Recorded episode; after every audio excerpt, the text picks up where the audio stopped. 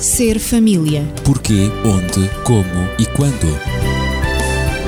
Ser família. Um espaço onde o ser e o ter são a questão. Ser família. Um mundo a conhecer.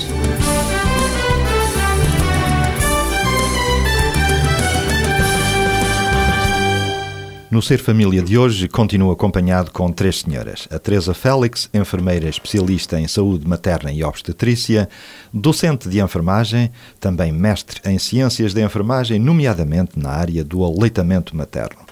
Também Maria João Rodrigues, enfermeira especializada em saúde mental comunitária e mestre em bioética. E Natividade Lopes, na pedagogia. Muito obrigado pela vossa presença. Eu sou Ezequiel Quintino, sou o anfitrião e tenho muito prazer em continuar com este tema do aleitamento materno. Porque neste mês de agosto estamos lançados neste tema, uma vez que a primeira semana foi consagrada ao aleitamento materno. Nos dois programas anteriores verificámos que o aleitamento materno é uma prova de amor e uma garantia de saúde. Mas hoje temos algumas questões que ficaram ainda por responder.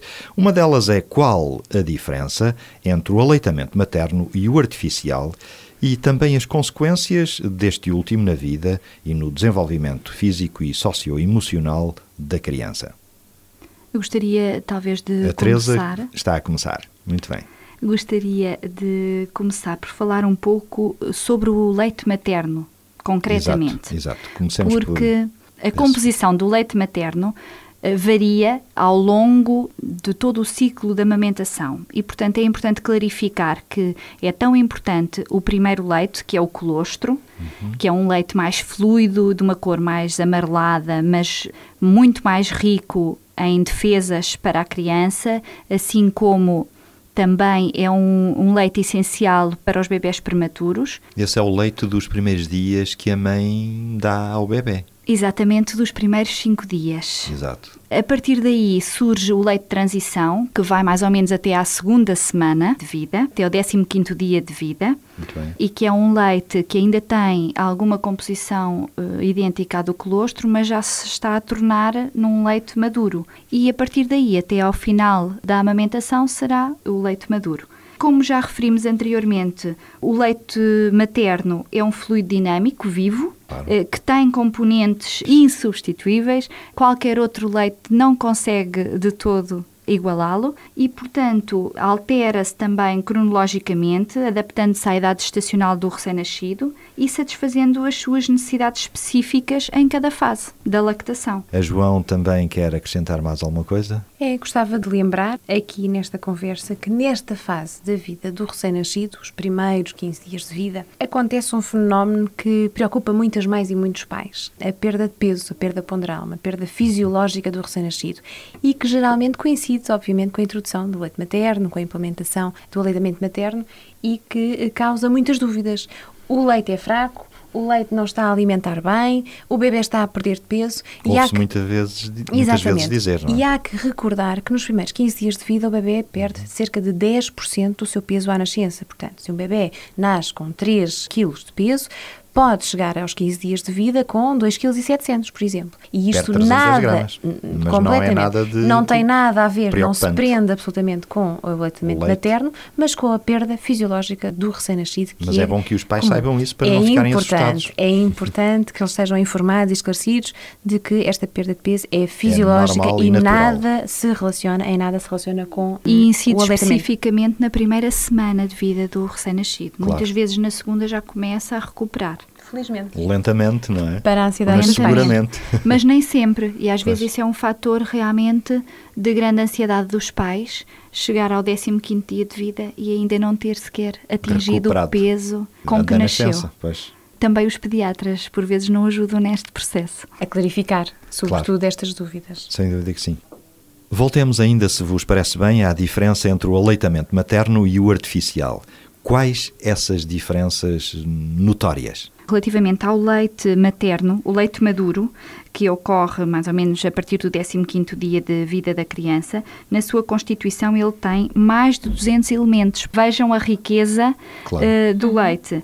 E fornece cerca de 65 a 72 calorias por 100 mililitros, o que é imenso em termos Altamente da sua riqueza.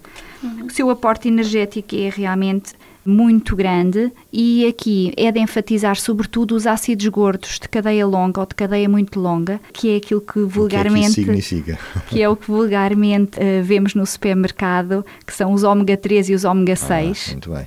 E que são dois constituintes que ajudam na mielinização, na maturação e desenvolvimento do sistema nervoso central e fundamental ao desenvolvimento quer intelectual, claro. quer ao desenvolvimento e crescimento da própria Isso criança. Isso vai repercutir-se na vida na daquele vida ser que está em desenvolvimento. Quanto ao leite artificial, apesar das companhias produtoras das fórmulas para lactente, que é como hoje eh, presentemente se designam, tentarem assemelhar este tentarem processo. aproximar uhum. o mais possível o leite artificial do leite materno, e introduzirem até estes ácidos gordos de cadeia longa no leite materno, nós temos aqui dois tipos de leite. Um leite que vai mudando ao longo do dia, que é mais rico em nutrientes de manhã, o leite materno, enquanto o leite artificial é o leite que está dentro de uma lata, é igual, mesmo. É, estático, é um leite estático e igual em qualquer altura do dia, independentemente da criança. Todas as crianças lhe é administrado o mesmo tipo de leite, enquanto cada mãe produz o leite adequado para o seu filho. Portanto, estas são talvez as duas grandes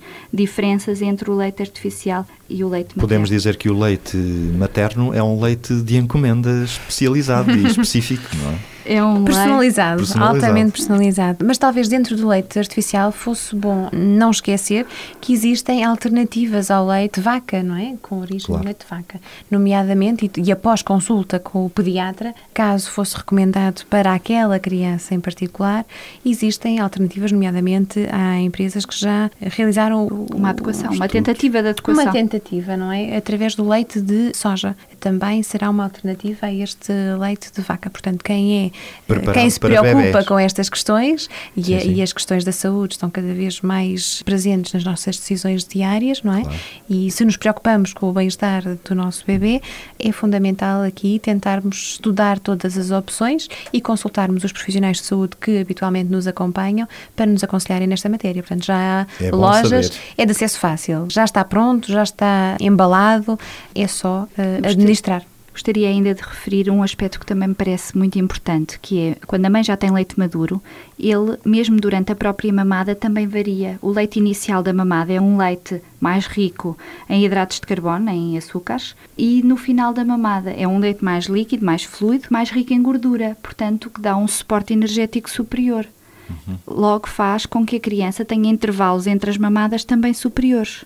Muitas vezes as mães dão o leite 5 minutos de uma mama e 5 minutos da outra, o que não é aconselhável, porque só estão a dar o leite inicial e não o leite do fim da mama, que é o melhor. É bom também que as senhoras tenham isso em consideração.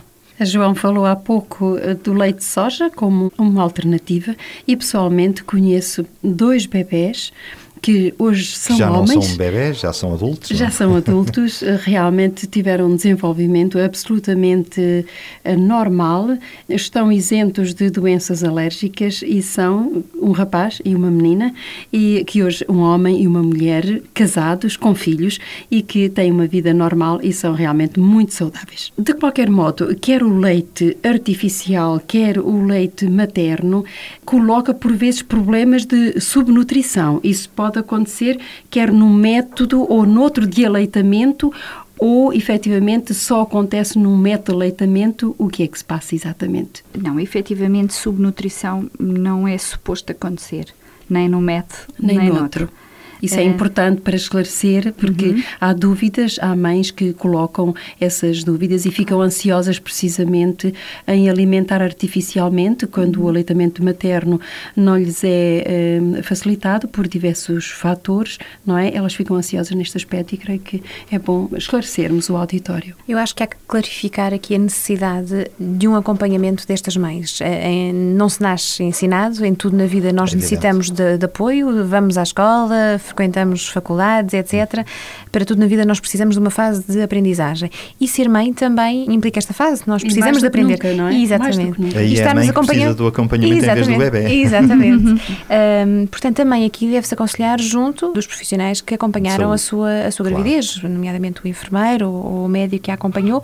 Aqui, nesta fase da implementação do aleitamento, quer materno, quer artificial, é fundamental a opinião médica, não é? Sim. A introdução do leite artificial deve ser uma indicação médica, deve ser sob responsabilidade médica, nomeadamente, inclusivamente, a marca do leite, o tipo de leite que é aconselhado àquela criança, porque aquela criança, do ponto de vista clínico, pode ter algumas características, nomeadamente algumas fragilidades do ponto de vista alérgico, etc., que implicam umas características especiais no leite, nomeadamente características hipoalergénicas, etc.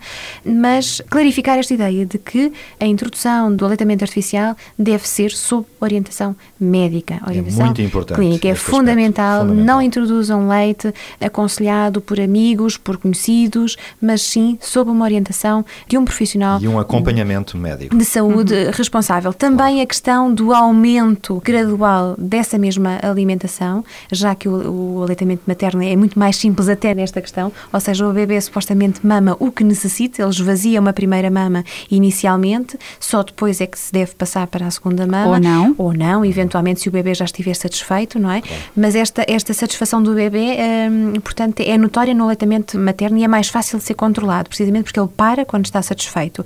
No aleitamento artificial, as coisas são um pouco mais complicadas. Determinar a dosagem do leite que deve ser facultado ao bebê deve ser também determinada pelo, Pelo clínico, pediatra. pelo pediatra.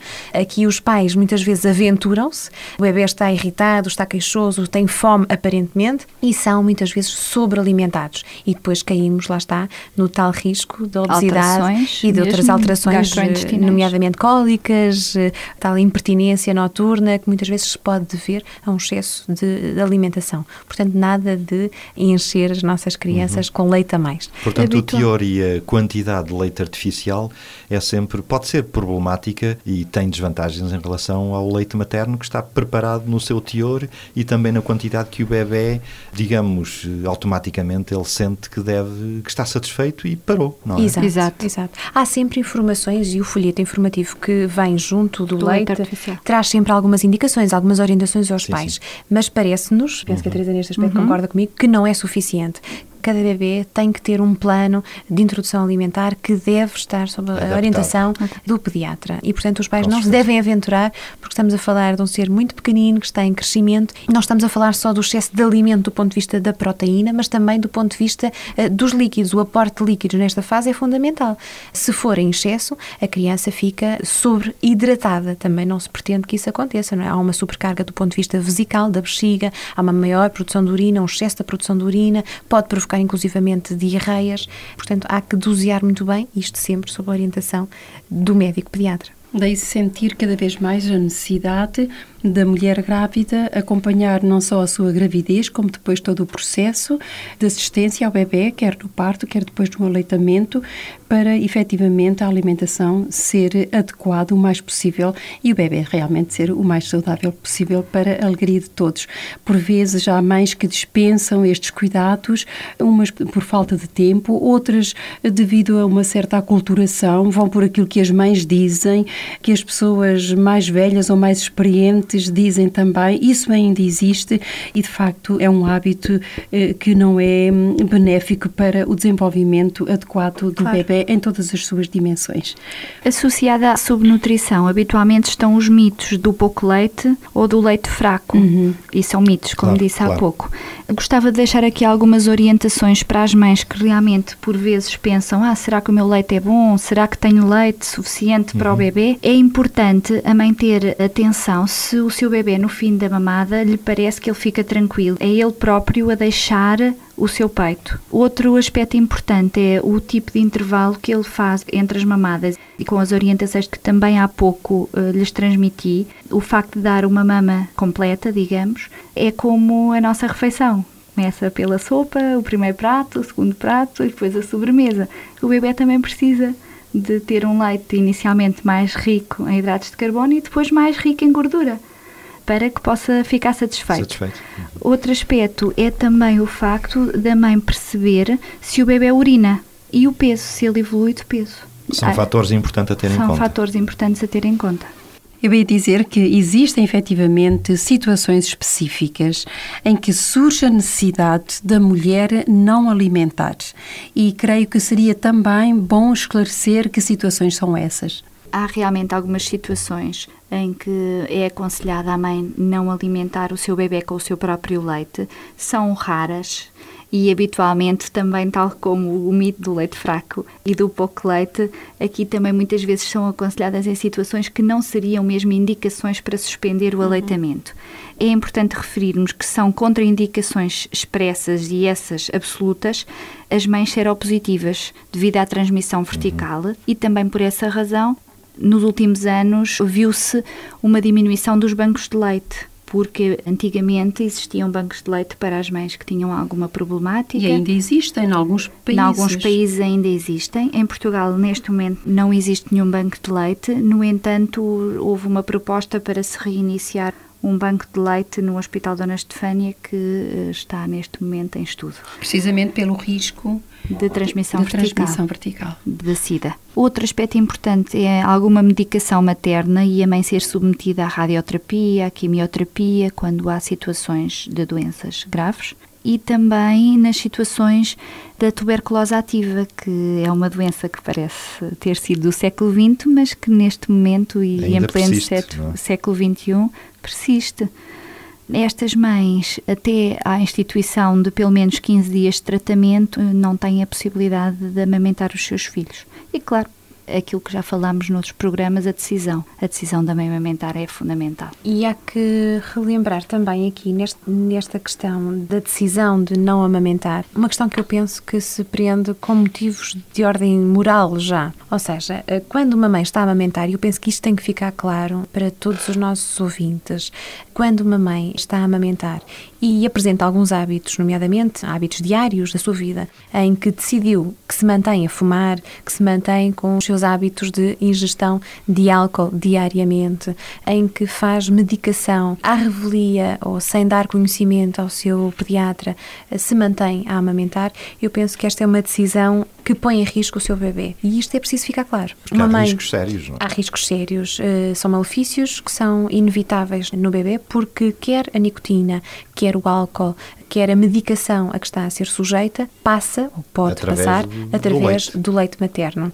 E, portanto, se a mãe decidiu fumar, que é livre de o fazer, está a decidir pelo seu bebê, o que levanta já questões éticas, a decidir que ele também fume. E ele, futuramente, na sua idade adulta, quando for maior, pode hum, Ter uma apetência. ter, não necessariamente nesse sentido que eu estaria a ir, é mais no sentido de pode decidir não ser um fumador, pode decidir Claro. não ser alguém que tem hábitos alcoólicos e portanto Ou nós estamos ou outros ou outros consumos. consumos, exato. Claro. Portanto, há que ter aqui algum respeito, não é algum, ser. é respeito de facto pelo filho que decidiu ter e respeitá-lo nestas suas limitações dele não poder decidir por si próprio e ter alguém que decidir por ele, não é? E se a pessoa é responsável, se a mãe é responsável por aquele deve optar pelas decisões que mantenham a sua segurança, mantenham a sua saúde e, de facto, fumar, beber, automedicar-se. Porque aqui não se prende a questão da medicação que é prescrita pelo médico. Estamos a falar de automedicação. Há Sim, medicação que muitas vezes pode ser necessária durante a amamentação. Não estamos a falar, portanto, de um paracetamol, de um analgésico, de um medicamento para a febre. Estamos a falar de automedicações por outros motivos. não Mas é? mesmo grande parte da medicação hoje em dia já não tem um efeito tão nefasto na criança. E, portanto, há também uma linha específica para o aleitamento e a medicação. É tomada em consideração. Sim, a tomar em Exatamente. consideração e todos os médicos poderão aconselhar também nesse sentido. Mas, Mas sempre este sob, aspecto- sob o conselho do, do pediatra, não é? Sim. Este aspecto que a João levantou, agora já quase em conclusão, é extremamente importante para nós compreendermos que há sempre questões éticas envolvidas na vida humana, não é? Nós temos um filho, ele de facto não é nosso, não nos pertence. Ele Uhum. pertence-nos enquanto nós cuidamos dele, mas ele vai ser uma pessoa adulta, não é? Portanto, cabe-nos, essencialmente como seres humanos, em desenvolvermos todas as competências para ele se tornar uma pessoa autónoma e saudável. Portanto, se nós não o fizermos enquanto Cuidadores? cuidadores, levaremos uma carga que não sei se conseguiremos, portanto, suportar um dia mais tarde em termos da nossa consciência. Apesar de tudo, temos que constatar que existem dificuldades no aleitamento materno. E quais são as mais frequentes na vossa prática? As mais frequentes são o engorgitamento mamário, portanto, as mamas cheias e difícil saída de leite, o bloqueio dos ductos, que é eh, pequenos caroços que existem na mama, o que significa que um dos canais está obstruído. Portanto, o leite não sai? O leite não sai, não sai por esse canal. Outra questão que muitas vezes surge são as fissuras, portanto, os mamilos dolorosos que vão culminar nas fissuras e as mastites, que inicialmente podem ser não infecciosas e que se podem tornar infecciosas. Estes, digamos, são os problemas major. E nestas circunstâncias é sempre importante a ajuda de um profissional. É neste contexto que nós convidamos todas aquelas eh, mães que neste momento se batem com o processo de amamentação, que é uma mais-valia na sua relação com o seu bebê, que nos contactem, que procurem ajuda junto dos profissionais de saúde, junto dos centros de saúde, junto dos espaços amamentação e junto destas duas linhas que já deixámos ao dispor, a linha SOS Amamentação. Através do 3810915 ou do site sosamamentação.org.pt. Ou então da linha Saúde 24, onde estarão então enfermeiros disponíveis 24 horas por dia para clarificar as vossas dúvidas e cujo número é 808 24 24 00. E também tem à sua disposição o nosso endereço eletrónico serfamilia.iol.pt e nós encaminharemos, portanto, as suas questões, as suas dúvidas ou mesmo sugestões. O nosso telefone é também o 219 106 310. Foi um prazer ter estado na sua companhia e eu agradeço às três senhoras em particular, à Teresa Félix, à Maria João Rodrigues, profissionais de saúde que aqui nos ajudaram a desenvolver este tema do aleitamento materno, uma prova de amor e uma garantia de saúde. E despeço-me com um último pensamento: o fator mais importante para o leite não faltar é o desejo da mãe de querer amamentar. Ser família. Porquê, onde, como e quando. Ser família. Um espaço onde o ser e o ter são a questão. Ser família. Um mundo a conhecer.